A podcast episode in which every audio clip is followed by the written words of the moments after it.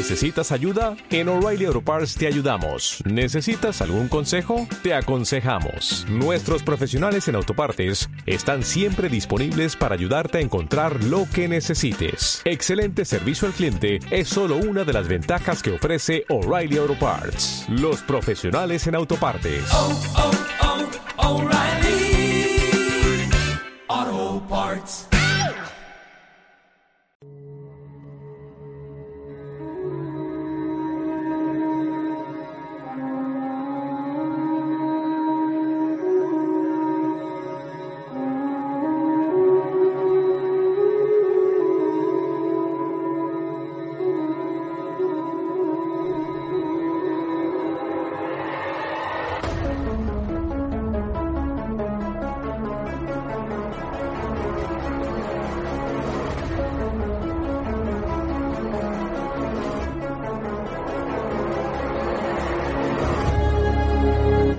Saberlo todo. Nos da miedo pensar que solo sabemos algo. Pero lo que nos aterra es la certeza de que en realidad no sabemos nada.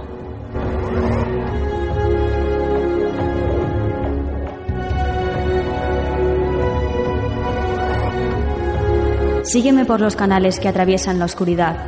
Remaremos sin descanso. Iluminaremos juntos los caminos de la noche, abriéndonos paso por el canal del misterio.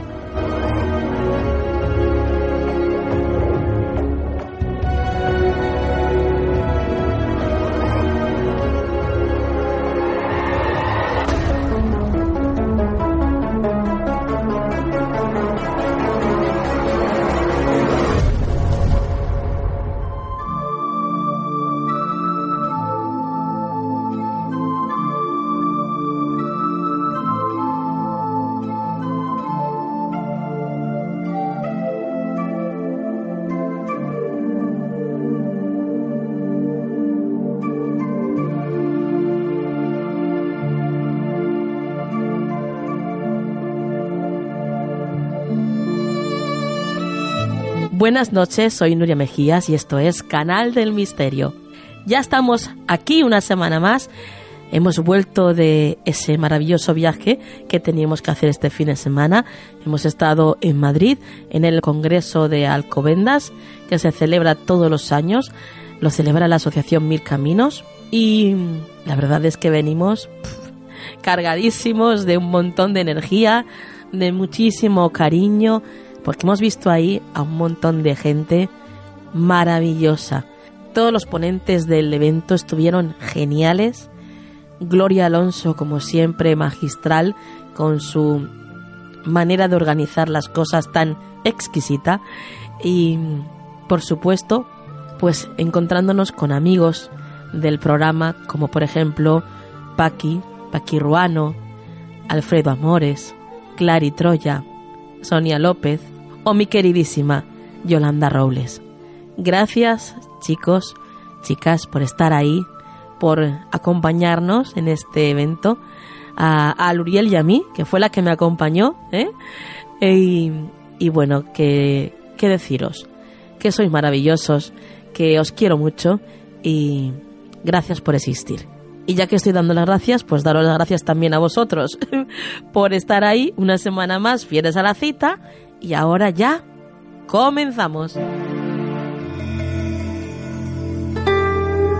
Esta noche comenzamos el programa abriendo un libro totalmente inspirador, un libro mágico y un libro además práctico que nos permite reflexionar sobre las cicatrices que nos va dejando la vida, reivindicando la belleza de esas heridas a través del antiguo arte japonés del kintsugi, la técnica centenaria de Japón que consiste en reparar las piezas de cerámica rotas con oro, haciendo hincapié en las grietas en lugar de ocultarlas. La escritora de este maravilloso libro es Celine Santini. Ella es escritora y coach en desarrollo personal y arteterapia.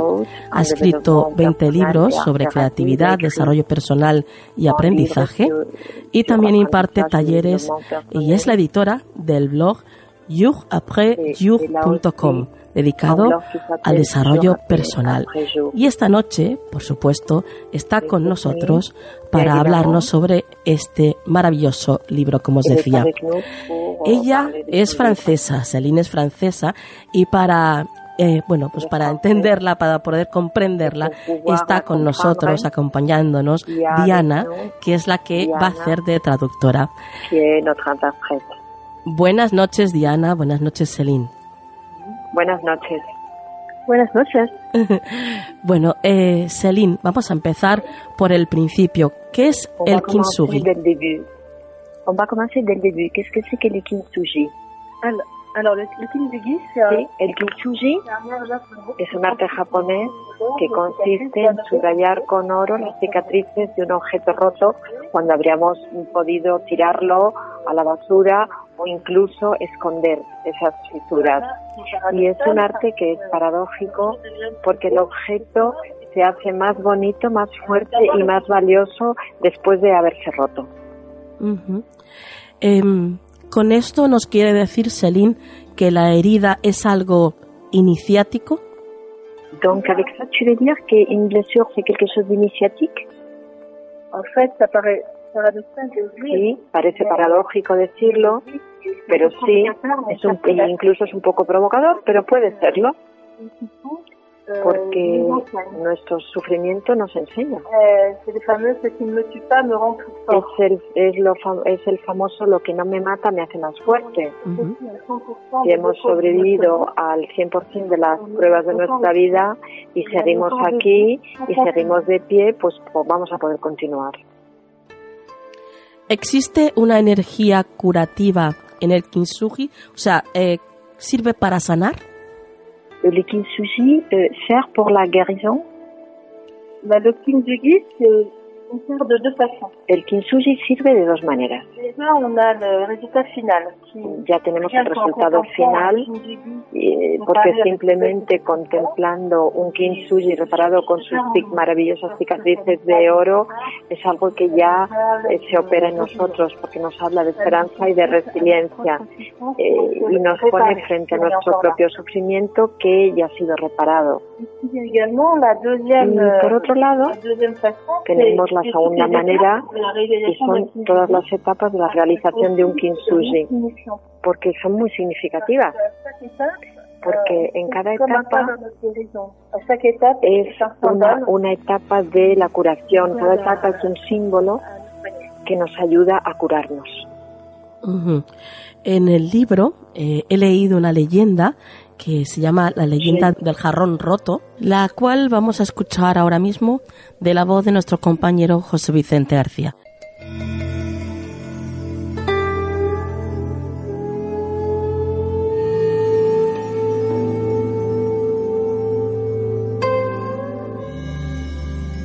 La leyenda cuenta que Sen no Rikyu, un famoso maestro de la ceremonia del té del emperador japonés, fue invitado a una cena y que su anfitrión, para agasajarlo, lo obsequió con un exquisito jarrón chino que era muy antiguo. Sin embargo, Rikyu ni siquiera le prestó atención. Se limitó a comentar el paisaje y a admirar la rama de un árbol que se mecía suavemente con el viento. En cuanto se marchó, su anfitrión, ciego de ira, hizo añicos el jarrón. Sus amigos, que eran más clarividentes, recogieron todos los pedazos y los repararon siguiendo el arte del kintsugi. En su siguiente visita, Sen no Rikyu se fijó enseguida en el jarrón, iluminado por sus cicatrices doradas, y exclamó, Ahora es magnífico.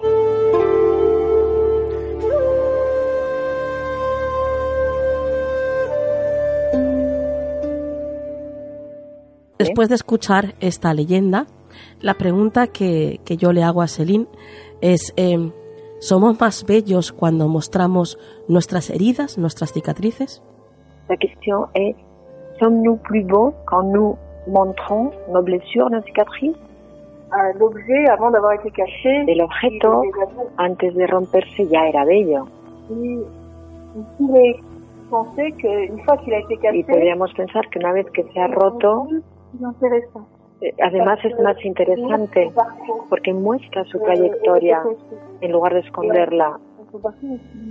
Y además su trayectoria está marcada por el oro, que es un metal precioso, un metal que es simbólico. Así que paradójicamente sí, el hecho de habernos roto hace que luego nos volvamos más bellos y también más fuertes, porque la laca que se usa para pegar las fisuras nos hace más fuertes. Sería como algo eh, alquímico, ¿no? Ça serait comme, quel- comme, comme de l'alchimie, n'est-ce pas Exactement. Sí, exactamente. Es una palabra que yo asocio totalmente al kintsugi, porque tiene muchos temas en común con la alquimia. Sí. Por ejemplo, igual que en la alquimia vamos a pasar por la, la, la parte roja y la parte negra, y al igual que en, en la alquimia se trata se trata de prolongar hasta la eternidad la belleza de algo, como si fuera un elixir de juventud. Y también se intenta transformar el plomo en oro, igual que en la alquimia. Igual que en la alquimia podemos hablar de transmutación y de transformación. Ujú. Eh, ¿En qué consiste la parte práctica del libro?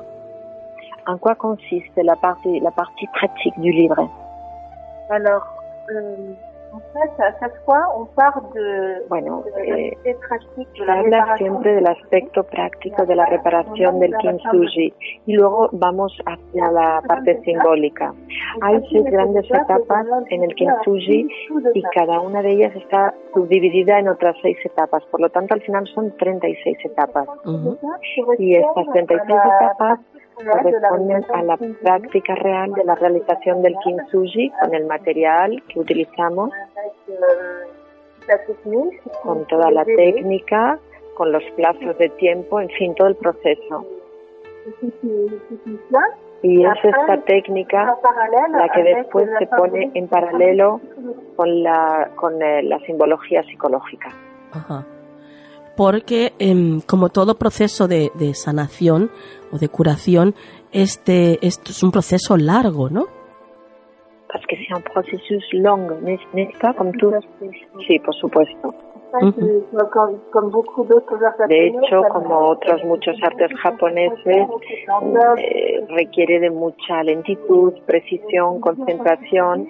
El kintsugi, en particular, yo antes de, de empezar no, no sabía que iba a ser tan lento. Yo quería ver inmediatamente el resultado final. Claro. No quería esperar seis meses para poder contemplar mi kintsugi. Sí. Pero, pero claro, no hay elección, es así, tiene que ser lento. Eh, No, no podemos tirar de las hojas de una planta para hacerla que crezca más deprisa, hay que esperar eh, su proceso. Hay que esperar entre fase y fase.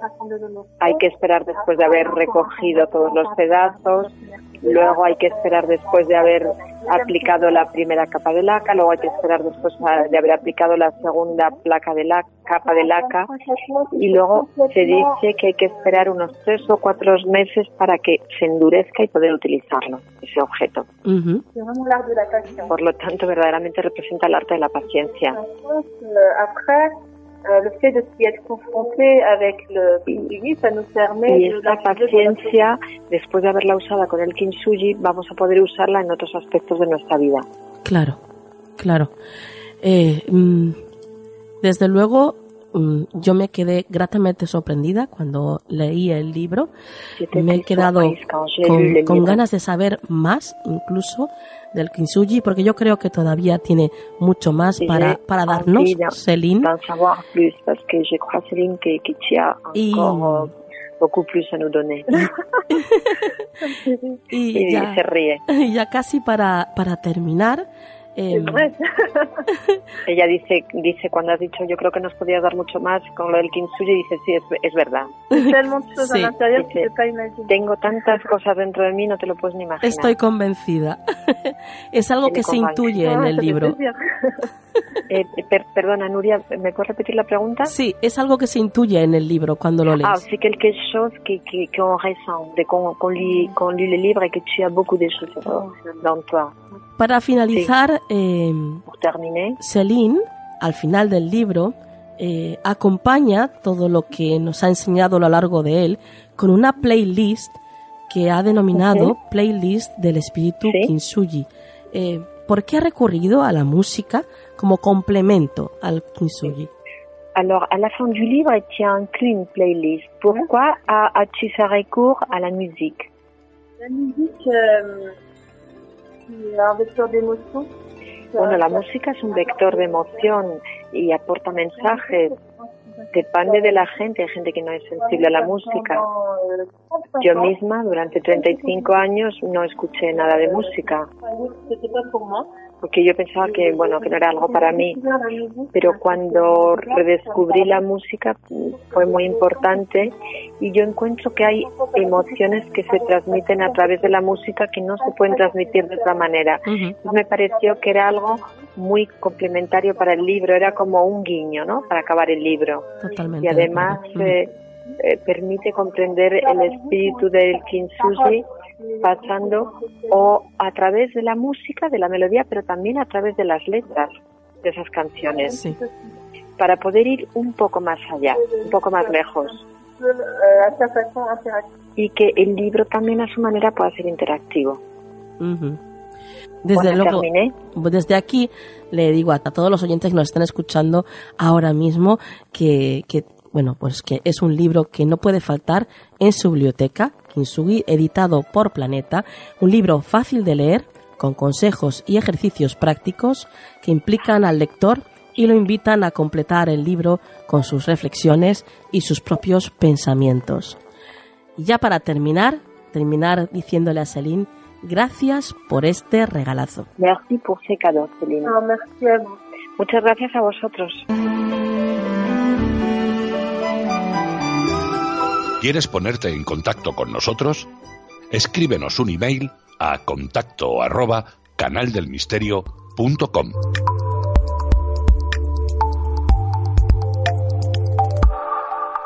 Actualidad en Canal del Misterio.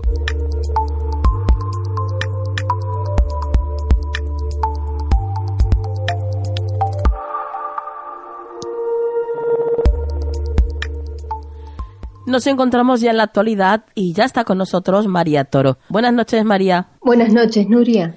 Comenzamos con la primera noticia que nos traes esta noche y el titular es el siguiente. Se han encontrado laberintos para capturar el mal y otras marcas de brujas en Creswell Cracks.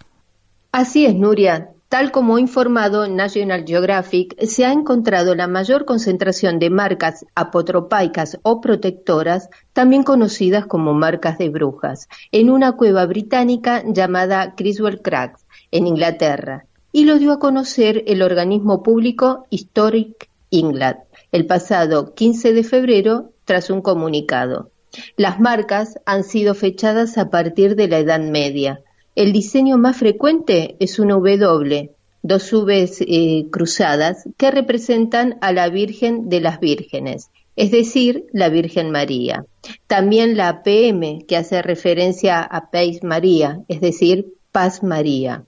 Y otros diseños como las líneas diagonales, cuadrados y laberintos tenían la finalidad de capturar el mal. Estas cuevas son un conjunto de cavidades naturales que contienen los únicos ejemplos de arte rupestre de la Edad de Hielo en Gran Bretaña. Y para su director, Paul Baker, no es una coincidencia que las marcas de brujas no invadieran el arte rupestre, que permanece intacto. Tal vez eh, fue como homenaje o por miedo, ya que las rocas de ese sitio es como si tuvieran algún tipo de poder antiguo, ya que fue importante tanto para los neandertales nómadas, para los primeros humanos modernos y también para los aldeanos de los siglos XVIII y XIX. Según Baker, no se sabe exactamente qué buscaban con esas marcas la gente supersticiosa de esa época, pero sin dudas el descubrimiento crea tantos interrogantes como respuestas. Y una fallida sonda soviética dirigida a Venus puede caer a la Tierra este año. Efectivamente, Nuria, se trata de una gran parte de la misión fallida Cosmos 482 que la Unión Soviética lanzó a Venus en marzo de 1972 y que quedó convertida en basura espacial. Cosmos 482 era una sonda hermana de Venera 8, que en julio de 1972 se convirtió en la segunda sonda en aterrizar con éxito en la superficie de Venus. Pero Cosmos 482 quedó varada en una órbita de estacionamiento de la Tierra. Al poco tiempo, se calcula que las dos cuartas partes del hardware de ese vuelo fallido, un pesado bastidor de tanques y equipo que fue desechado, cayó en la atmósfera de la Tierra. Por ejemplo, un granjero de Ashburton en Nueva Zelanda, Dennis O'Sullivan, encontró en su granja ese mismo año ni más ni menos que una esfera de titanio de 20 kilogramos del tamaño de un balón de playa, y no fue el único. Pues bien, otra parte de la nave ha permanecido a la deriva en órbita terrestre, haciendo una vuelta cada 112 minutos y al parecer permanece la cápsula de entrada de la misión, un artilugio creado para soportar el calor de la inmersión en la densa atmósfera de Venus, motivo por el cual, según los expertos, sobrevivirá a una reentrada a la Tierra sin problemas. Lo peor es que es muy poco probable que el paracaídas se despliegue porque las baterías para dispararlos creen que han muerto hace mucho tiempo. Y lo más inquietante es que Cosmos 482 se encuentra en una órbita que se aleja de la Tierra a más de 2.735 kilómetros de distancia pero el punto más bajo, el perigeo de la órbita, está a solo 200 kilómetros sobre nuestro planeta. Para el observador Thomas Dorman de Oklahoma, dado que el apogeo está comenzando a decaer lentamente, seguramente la reentrada llegará entre finales de este año hasta mediados del próximo. Así que Nuria, no olvides llevar un paraguas metálico por si acaso. Eh, buen, buen consejo, María. buen consejo, te haremos caso. Y ya está aquí la actualidad de esta noche. María, ¿tú vías de contacto? Sí, os dejo mi Twitter que es arroba María Toro Diana. Compañera, hasta la semana que viene. Hasta la próxima, Nuria. Búscanos en las redes sociales. Estamos en Twitter, Facebook, Google Plus, Instagram y Tumblr. Somos Canal del Misterio.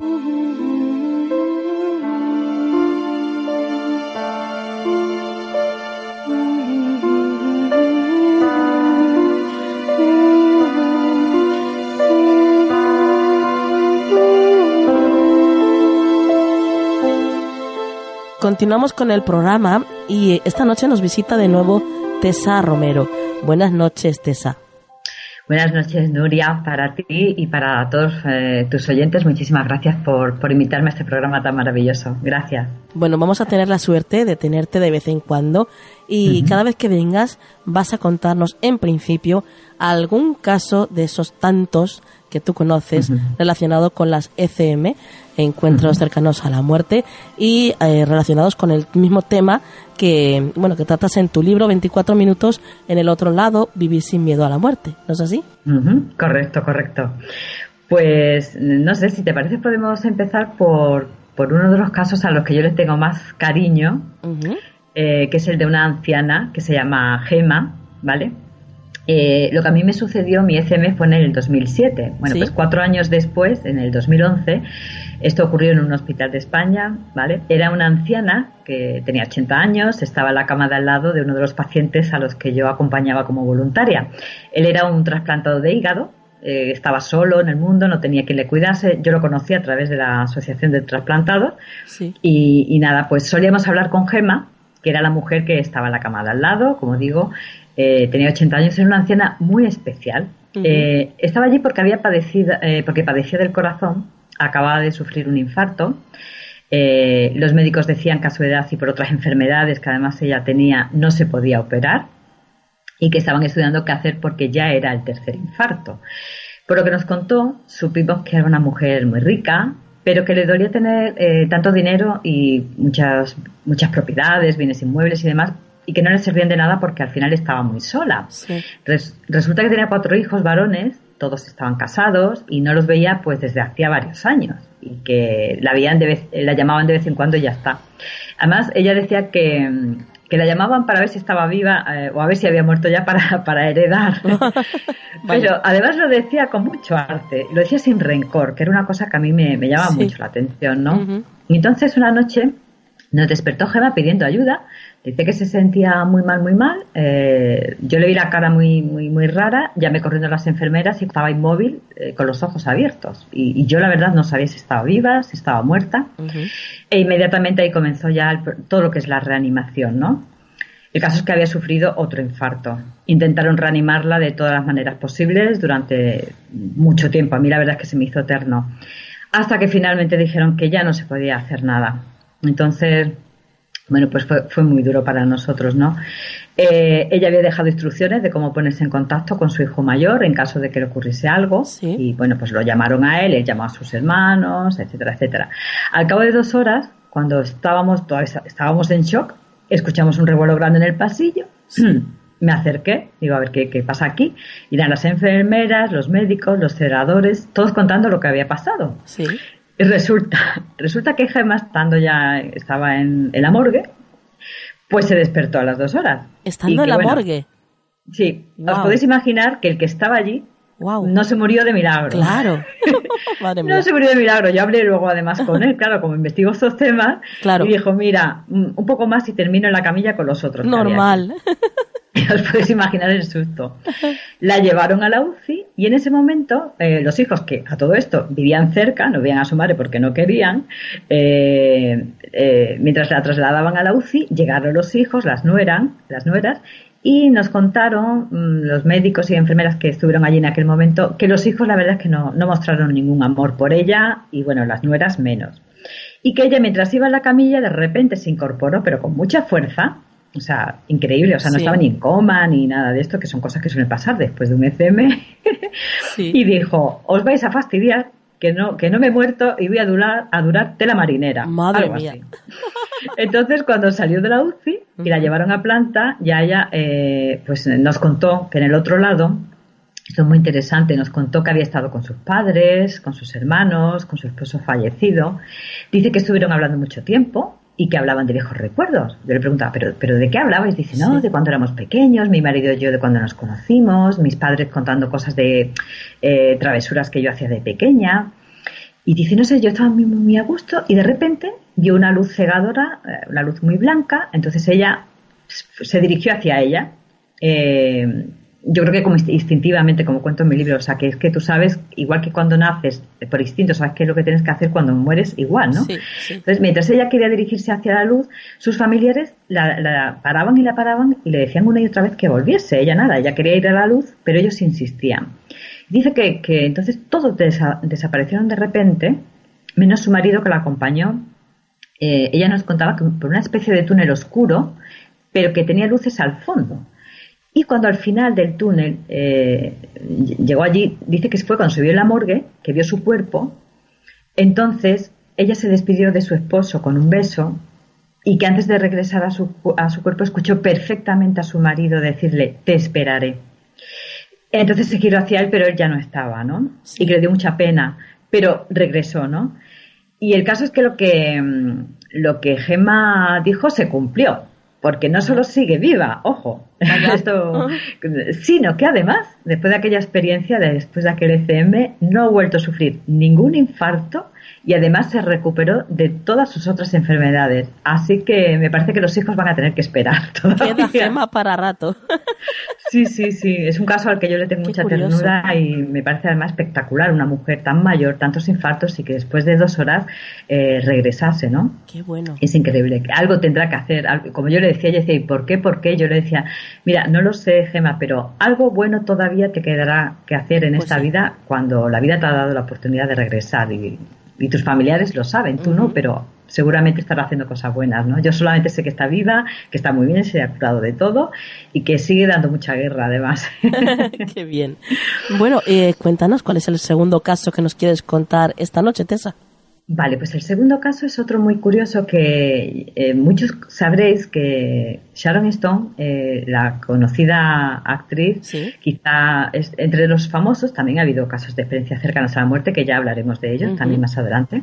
Pero a mí quizá uno de los que más me impactó fue este, el de Sharon Stone, esta actriz que su que subió rápidamente la fama que todos conocemos por Instinto Básico, aunque bueno, ha hecho muchas más películas y yo a mí personalmente siempre me ha parecido una, una mujer, no sé, que tiene algo especial, ¿no? Sí, sí, sí. no me refiero ya físicamente, no sé por qué, ¿no? Eh, entonces todo comenzó en, en octubre del año 2001. La actriz tenía fuertes dolores de cabeza que no pasaban con los días y entonces ya estaba tan desesperada que fue a hacerse, fue al médico fue a hacerse pruebas y entonces le detectaron un aneurisma en una vena del cerebro. Entonces fue inmediatamente, fue ingresada en un hospital de San Francisco para ser operada de su lesión, que además a todo esto se cree que fue provocada por, un accidente cuando ella estaba montando a caballo. Entonces, ella dice que cuando, que, eh, cuando fue llevada al quirófano muy grave, en ese momento, que esto también suele ocurrir a veces en los, en los ECM, ¿no? O sea que no, tienes una muerte clínica, pero sí tu cuerpo está ya saliendo, y tu espíritu, tu, perdón, tu, espíritu y tu alma están ya saliendo del cuerpo, ¿no? Sí. Ella contó que entonces fue cuando vio esa luz blanca que todos hemos visto y que delimita la frontera, digamos, con el más allá, ¿no? Y que entonces, dice Sharon Stone, que, que vio a su madre ya fallecida y que pudo escuchar las voces de sus dos hijos que había perdido en un embarazo y todos, tanto la madre como los hijos, estaban animándola para que, para que regresara a la vida, ¿no? Y así fue, y así fue. Afortunadamente se, se recuperó del, del, derrame, no sufrió secuelas permanentes eh, tras ser intervenida en el hospital eh, es cierto que tuvo que, bueno, tuvo que pasar una rehabilitación muy dura, ¿no? Pero desde esa experiencia, pues ella dice que, que, ha abierto su mente orientándose en el mundo del autoconocimiento, ayuda muchísimo a los demás, sobre todo a las personas más necesitadas, y descubrió su parte espiritual. Era una persona que en principio era digamos, agnóstica, entre comillas, no creía mucho en estas cosas, pero después de eso, pues descubrió que, que todos tenemos espíritu y que ella tuvo eh, y que realmente ella estuvo con su madre, que estuvo con sus hijos, ¿no? Y ayuda mucho a todas las. Ella también se dedica a acompañar y a y ayudar a personas que han experimentado experiencias cercanas a, la muerte o que sufren enfermedades que podrían suponer la muerte, ¿no? Así me parece un caso muy interesante y, y de hecho eh, impacta si alguien ha visto alguna entrevista de ella cuando lo cuenta eh, cómo, vemos a una, a una persona totalmente diferente a esa actriz a la que estamos acostumbrados a ver. O sea, cuando lo cuenta es que te conmueve hasta la última fibra de tu ser, ¿no? Claro, es claro. Bastante, impresionante. Sharon Stone, que además, si no recuerdo mal, también es conocida por el cociente intelectual, que por lo visto está considerada como un genio. Pues sí, pues sí, correcto. es cierto, a mí siempre me parece una mujer especial, pero yo creo que, no sé, que lo que le pasó estaba escrito desde mucho antes de que ella naciera. Yo al menos así lo creo, Nuria. eso es lo que yo pienso. Yo creo que todo, nuestra vida forma una secuencia perfecta de, de las cosas y que tenemos que pasar por las cosas que tenemos que pasar para aprender de ellas y que, bueno, pues a mí me pasó, a ella le pasó y que como ya iremos hablando en las próximas, eh, los próximos programas, miles de personas sufren experiencias cercanas a la muerte al año en el mundo, ¿eh? miles, pero no se cuentan, no se sabe, la gente le da vergüenza contarlo, decirlo. Eh, entonces, yo creo que es un tema bastante interesante y bueno, espero que en los próximos programas podamos contar más casos y ir descubriendo más detalles, porque aunque todos los casos tienen muchas cosas en común, es cierto que algunos tienen eh, detalles que son especiales y peculiares diferentes, ¿no? Qué casos más bonitos, qué, pues qué impresionantes experiencias y qué bien lo vamos a pasar escuchándote cada vez que vengas, Tessa. Y yo con vosotros, contándolo. Bueno, eh, danos alguna vía de contacto para todos aquellos que quieran seguirte. Bueno, pues eh, yo tengo mis redes sociales, tanto en Facebook, Instagram como Twitter, eh, Tessa Romero, ¿vale? Ponéis Tessa Romero eh, con dos S. Si lo ponéis en Google también, ahí aparecerá, aparecerá mi libro del que ya hemos hablado, 24 minutos en el otro lado. Y también tengo un correo eh, que podéis tomar nota, es info. A mí me gusta atender personalmente a las personas que han sufrido, han vivido una experiencia similar o algún familiar o lo que sea, eh, cualquier duda, cualquier cosa o caso que os haya pasado, queréis compartirlo conmigo, me escribís ahí y bueno, podemos hablar de él también en este programa. Os atenderé encantada. Perfecto. Bueno, pues lo dejamos aquí, Tessa, y hasta mm. la próxima. Muchísimas gracias. Buenas noches.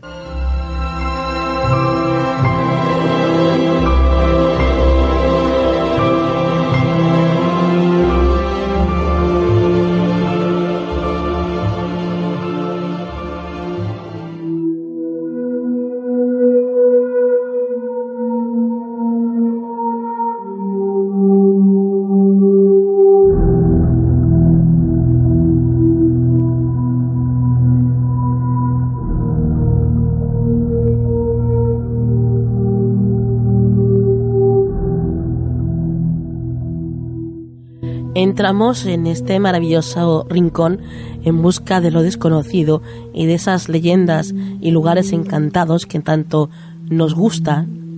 Y ya está con nosotros Aluriel Vera. Buenas noches, Aluriel. Hola, Nuria, buenas noches. Esta noche vamos a viajar contigo a Suecia, nada más y nada menos. Así es, Nuria. Vamos a conocer una de las casas más embrujadas al norte de Suecia, en Borgarnet, la casa del párroco. Pues cuéntanos qué es lo que se habla de esta casa. Es una casa normal, sencilla, no muy grande, que fue construida en 1876 y por la cual pasaron varias generaciones de párrocos y de personas que trabajaban y mantenían la vicaría. Justamente algunos de los sacerdotes que vivieron allí fueron los que constataron que en esa casa ocurrían fenómenos sin explicación de índole diferente, que ahora vamos a contar. ¿Qué era exactamente lo que ocurría? Sí, mira, el primer párroco que habitó la casa eh, fue el capellán Nitz Sieldun. Mm, llegó para trabajar como párroco de Borgatnet. Al principio no ocurría nada. La casa fue bendecida para poder vivir allí y todo marchaba, marchaba bien. No fue hasta 1927 cuando empiezan a ocurrir cosas extrañas. Nitz es que encuentra en su diario que en la casa ocurren cosas que no puede explicar, cosas que no entiende, fenómenos paranormales. Como por ejemplo, su primera experiencia, registrada en su diario, fue un día cuando subía al ático a recoger la ropa que estaba tendida y vio como una fuerza invisible arrancó el tendedero e hizo volar por los aires toda la ropa que el párroco había colgado en ella. El sacerdote comentaba que no sabía lo que estaba viendo, pero que no tenía lógica. Diez años después, los sucesos se intensificaron. Rudolf Tandel, el sucesor de Siedlund, contaba en su diario, ya que estos testimonios, Nuria, están registrados cada uno en los diarios de los sacerdotes, que un día Rudolf estaba tranquilamente en una habitación y vio entrar a una mujer que vestía de gris. El párroco fue a ver qué quería o a quién buscaba, puesto que pensaba que era una, una persona de carne y hueso, y vio como la mujer desaparecía delante de sus ojos misteriosamente. El prior solo dijo lo que vio. No dio, no pudo dar ninguna explicación al respecto. Solo la verdad, aquella mujer se había desvanecido delante de él. ¿Y ocurrió algo parecido con algún sucesor más, Aluriel? Sí, Nuria, efectivamente los sucesos continuaron y en 1940 el sucesor fue Otto Lindria y su esposa, los que vivieron una serie de fenómenos por los cuales se vieron obligados a marcharse de la vicaría, después de experimentar una serie de poltergeists como objetos que se movían, escuchaban ruidos y pasos muy cerca, como si alguna persona se paseara por la vicaría, incluso música, música de un piano, y nunca supieron de dónde procedían esos ruidos o por qué escuchaban aquellas notas musicales. Eh, la historia también cuenta que algo le ocurrió a alguna feligresa, ¿verdad? Sí, Nuria, así, así es. Una feligresa que se quedó allí a dormir una noche en la vicaría contó que se despertó a mitad de la noche y vio a tres ancianas sentadas en lo que parecía ser un sofá invisible, ya que en la habitación que, donde dormía esta señora solo estaba la cama. Vio a las tres eh, ancianas sentadas llorando como si estuvieran velando a un difunto. Encendió la luz para cerciorarse de que no era un sueño pero al encender la luz, las tres ancianas seguían allí. La mujer las seguía viendo, aunque con la luz encendida las veía más borrosas y traslúcidas. La mujer asustada gritó y salió huyendo de la habitación, le contó al párroco lo que había visto y el prior le dijo que en esa habitación nunca hubo un sofá y que no conocían de nada aquellas tres mujeres que ella vio. Pero los sucesos no acaban aquí, Nuria. En 1945, el joven capellán Eric Lindra Ocupó la casa después de la salida de Otto y también vivió una serie de experiencias inusuales. Un buen día estaba sentado en una mecedora, tranquilamente, y Linda cuenta que una fuerza paranormal le tiraba al suelo. Una fuerza desconocida y que incluso quería entrar, parecía entrar en su cuerpo. También escuchaba ruidos de animales salvajes que rondaban por los pasillos y las habitaciones de la casa y por la noche veía sombras constantemente. Los fenómenos en la casa parroquial continuaron durante años, incluso después de que la propiedad dejara de servir como hogar para los párrocos de Borgatner. Pero sin lugar a dudas, al fenómeno que se ha dado mayor importancia, entre comillas, puesto que todos son importantes, Mm. al que se le ha dado más relevancia fue lo ocurrido con la mecedora, que se movía sola y que quería tirar al padre Lindria. En 1980, Nuria, el famoso exorcista luterano Ture Fossium, mm, llamado o más conocido como el sacerdote fantasma, realizó una serie de sesiones de limpieza para expulsar a los supuestos espíritus de la casa. Eso sí, pese a las protestas de los habitantes, debido a que Borgatne recibía diariamente muchos turistas para ver la casa del párroco donde sucedían fenómenos paranormales. Pero después de un año, Ture Fossium acabó claudicando y afirmaba que los espíritus que habitaban en la casa eran demasiado poderosos para acabar con ellos.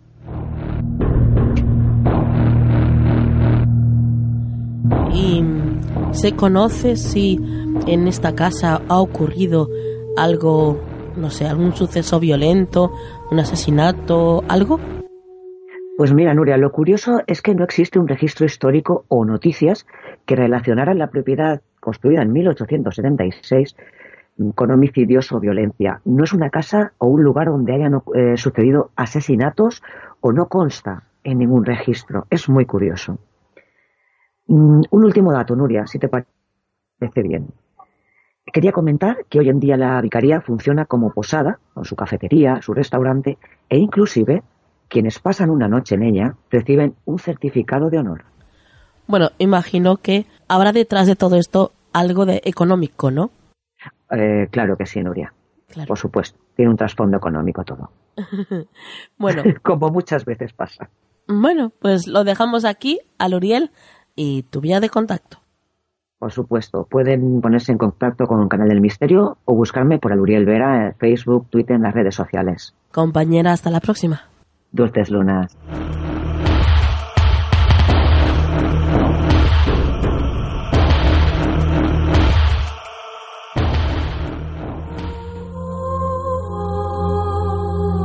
¿Quieres ponerte en contacto con nosotros?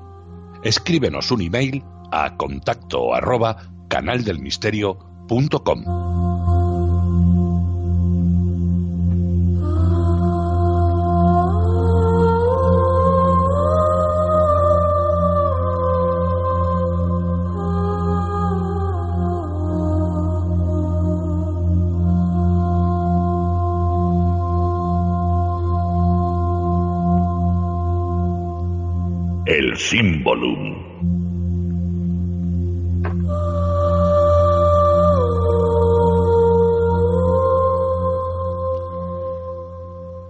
Bueno, pues después de escuchar esta música tan relajante eh, y desde luego tan evocadora, está con nosotros ya nuestra compañera Ana Pérez. Buenas noches, Ana. Buenas noches, Nuria. Un placer estar una semana más contigo. Bueno, ya sabes que nosotros estamos felices y contentos de que estés con nosotros y pertenezcas a esta familia, Ana. Y, Muchas gracias. Y estás aquí para hablarnos de uno de esos símbolos maravillosos que nos traes. En este caso, vas a hablarnos del símbolo de la mariposa. Exacto, Nuria. Mira, el simbolismo esencial de la mariposa se origina en su conocida metamorfosis, mediante la que la oruga se convierte en capullo y este, tras atravesar una fase de aparente inmovilidad, casi diría yo, Nuria, cercana a la muerte, renace mágicamente convirtiéndose en mariposa.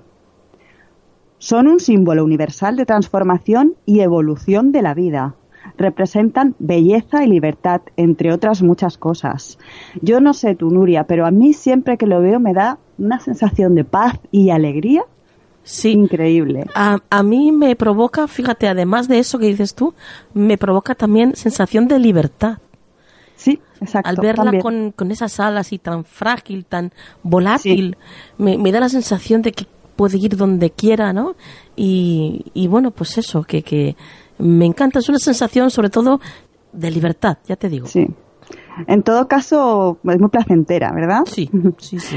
En el plano espiritual, Nuria está asociada al alma, al espíritu que abandona el cuerpo cuando llega al final de nuestros días. Esta asociación tiene que ver con la idea de la reencarnación, el renacimiento y en la necesidad de creer que no somos solo materia, sino también espíritu, y que cuando una persona muere, pues Nuria no acaba simplemente ahí.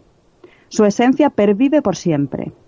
En cuanto a sus colores, hay muchas creencias. Por ejemplo, las negras son las más temidas, ya que se dice que anuncian malos presagios e incluso la muerte. Las blancas representan la pureza y buena fortuna. Las azules traen buena suerte y además transmiten alegría y esperanza. Las de varios colores evocan belleza, libertad, como tú comentabas antes. Cambios, alegría y naturaleza. Sea cual sea, Nuria, la creencia sobre el color, las mariposas son seres espectaculares y espirituales, también asociadas a los viajes entre dos mundos en busca de conocimientos, atravesando fronteras. En la teoría psicoanalítica de los sueños reflejan grandes transformaciones y en general soñar con ellas es muy positivo, ya que anuncian buena suerte y prosperidad, como puede ser Nuria, por ejemplo, pues un nuevo empleo, una nueva relación o un nuevo comienzo en cualquier aspecto de nuestra vida. En la ciencia también tiene un significado importante, ya que son consideradas en la teoría del caos. Y en este contexto estaría el efecto mariposa, que proviene de la frase popular que dice así, el aleteo de las alas de una mariposa puede provocar un tsunami al otro lado del mundo, haciendo referencia a cómo, a pesar de ser unos seres tan pequeños y frágiles, Nuria, pueden generar ese efecto tan, tan considerablemente grande. La ciencia contemporánea ha comprobado que es el único ser vivo capaz de modificar totalmente su ADN al pasar de oruga a mariposa. Y como dato curioso, decirte que el símbolo que representa la psicología es una mariposa, cuyo cuerpo lo conforma la letra psi, la palabra psicología proviene en su origen del griego psique, que significa mariposa. Los griegos creían que cuando una persona exhalaba su último aliento, su último suspiro, su alma abandonaba el cuerpo volando en forma de mariposa. No es casualidad que la mariposa Nuria sea el tótem de la psicología, ya que es uno de los seres más ricos para describir el proceso, digamos, de transformación de las, de las personas. Claro. Y para acabar me gustaría eh, comentar una frase del escritor Richard Bach que dice así, lo que la oruga interpreta como el fin del mundo es lo que el maestro denomina mariposa. Maravillosa frase, desde luego. Muy bonita. Sí. Mm. A mí la verdad es que me encanta el símbolo de la mariposa, como os comentaba al principio. Y mira, voy a compartir con vosotros una, una experiencia que tuve con, con una mariposa. Porque, bueno, después de leer el libro de Pactos y Señales de Juan José Benítez, bueno, pues quería experimentar, porque además coincidió con la muerte de, de mi perro, León, después de 17 años estar con nosotros, pues bueno, nos dejó. Y bueno, pues eh, éramos uña y carne, los dos. E íbamos a todas partes juntos, ¿no? Me acompañaba. Era como mi sombra, la verdad. Qué bonito. Sí. Es que se hace, se hace una relación especial. Desde luego, desde luego. Y bueno, lo que, lo que os contaba. Una noche, yo recuerdo estar en mi cama y echándole muchísimo de menos, muchísimo. Hice un pacto con él. Y en medio de este pacto, o sea, el pacto en sí fue que si realmente todavía estaba por aquí y me podía ver o sentir de alguna forma, que al día siguiente viera una mariposa.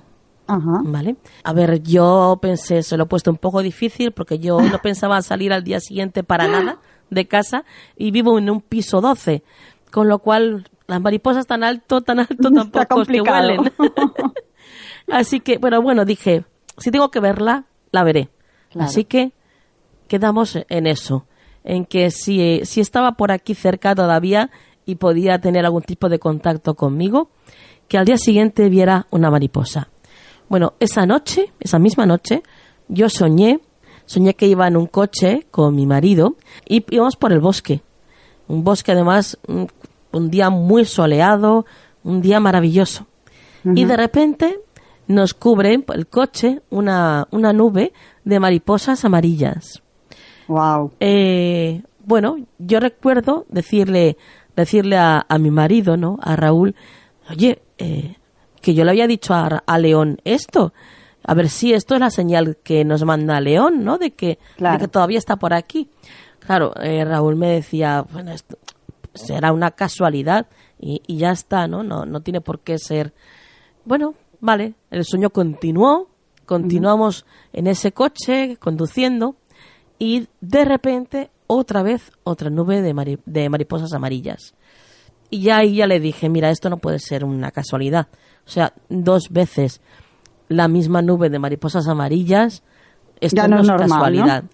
Bueno, ya ahí ya me desperté, ya, claro, obviamente dices, es un sueño, puede, puede ser pura sugestión, ¿no? Por mi parte, el, que, el que lo haya soñado, ¿no? Pero bueno, yo lo dejé ahí en stand-by, ¿no? Diciendo, bueno, será pues eso, simplemente sugestión. Y cuando me desperté por la mañana, pues me preparo el desayuno, me pongo delante del ordenador a ver, pues, pues a ver cosas por internet, ¿no? Mientras que desayuno y noticias, un poco de, de actualidad y, y bueno, y, un poco de, de, YouTube también. Me conecto, me conecto a YouTube y, y de repente se me van los ojos a una de las ventanitas de estos vídeos recomendados que aparecen en YouTube. Y resulta que una de esas ventanitas era la forma de una mariposa. Increíble, Nuria. Y había una frase que decía, ¿ves la mariposa? Wow. Y la verdad que es increíble. Así que ahí sí que me quedé alucinada y ahí sí que dije, vale, León, ahora sí que sí que te he entendido, me ha llegado. Totalmente, ya no hay duda, desde luego. Desde luego no, no tenía ningún tipo de duda, ni tengo, ¿eh? Ni tengo ningún tipo de ah. duda de que aquello fue una comunicación por su parte. y esa es una de las anécdotas que tengo con las mariposas y, y el contacto del más allá. Ya te digo que para mí son muy especiales. Así es, Nuria. Bueno, Ana, lo dejamos aquí.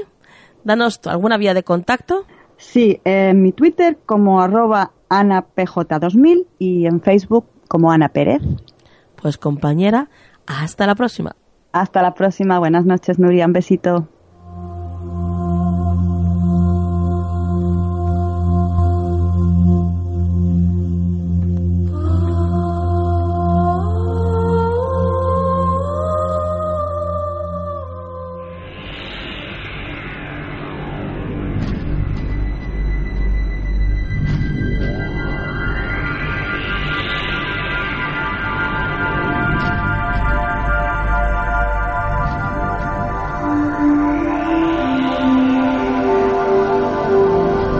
Consejo de la Semana en Canal del Misterio.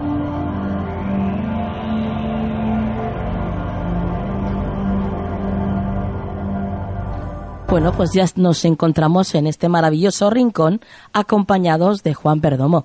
Buenas noches, Juan. Hola Nuria, muy buenas noches y bien hallado como cada semanita. Bueno, pues después de este programa intenso y lleno de contenido que hemos tenido, como siempre, cuéntanos qué es lo que vas a sacarnos hoy como consejo de la semana. ¿Cartas, runas? Pues yo hoy estoy en plan clásico con mi tarot de Marsella. vaya. Así que si tú me lo permites, tiro de tarot de Marsella. Por supuestísimo que sí, Aquí se hace lo que tú digas, ya lo sabes. bueno, pues vamos a ver qué es lo que nos dicen tus cartas para esta semana que viene.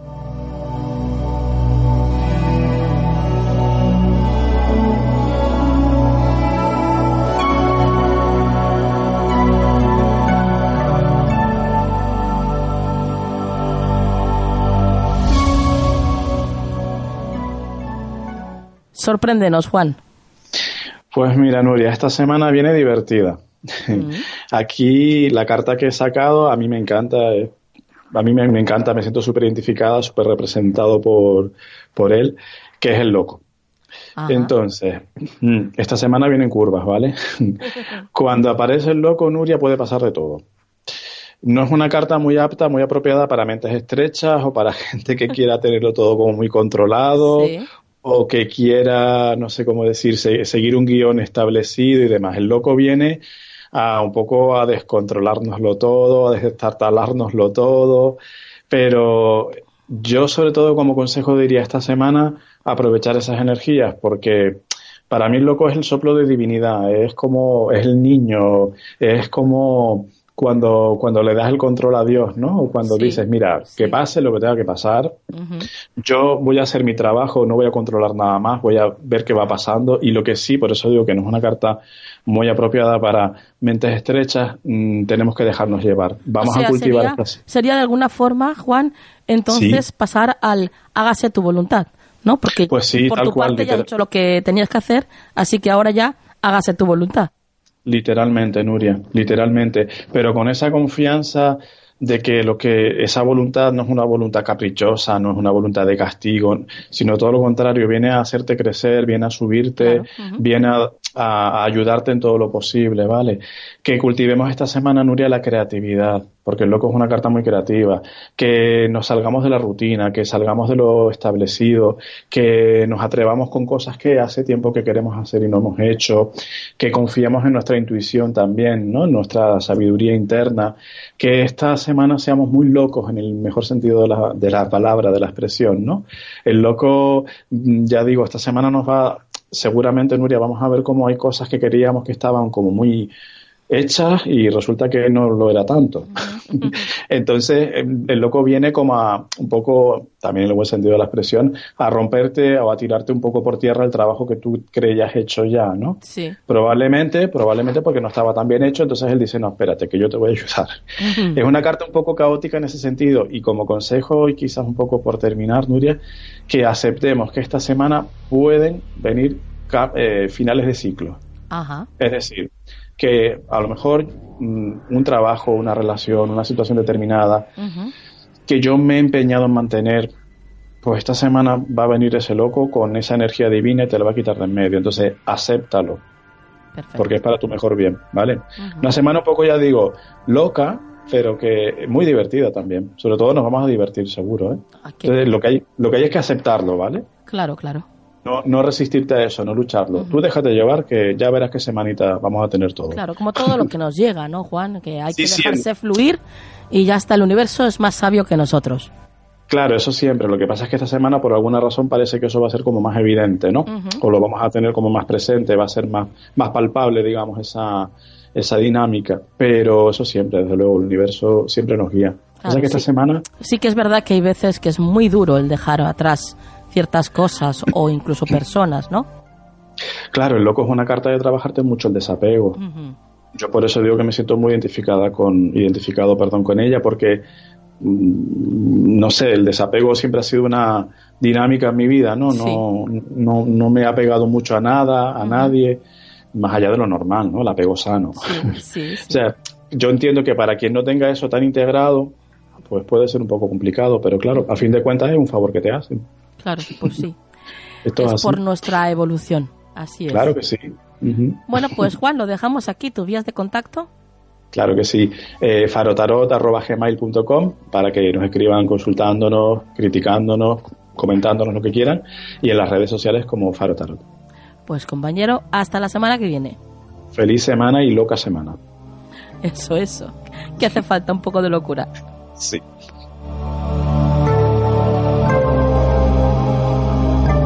Búscanos en las redes sociales. Estamos en Twitter, Facebook, Google Plus, Instagram y Tumblr. Somos Canal del Misterio.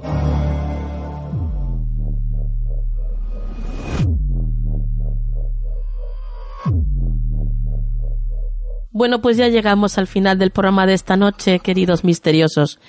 Mm, qué lástima, ¿verdad? Mm. Si es que, bueno, menos mal que dentro de siete días de nuevo estaremos aquí con todos vosotros. Prometido. Espero que lo hayáis pasado bien con el programa de esta noche, que hayáis disfrutado, que hayáis aprendido algo y sobre todo, sobre todo, que os sigan entrando ganas de querer saber más sobre todo este mundo tan enigmático como es el mundo del misterio. Y ahora vamos a por la frase de la semana. Si quieres entender a una persona, no escuches sus palabras, observa su comportamiento. Que la luz esté siempre en vuestras vidas. Hasta la semana que viene.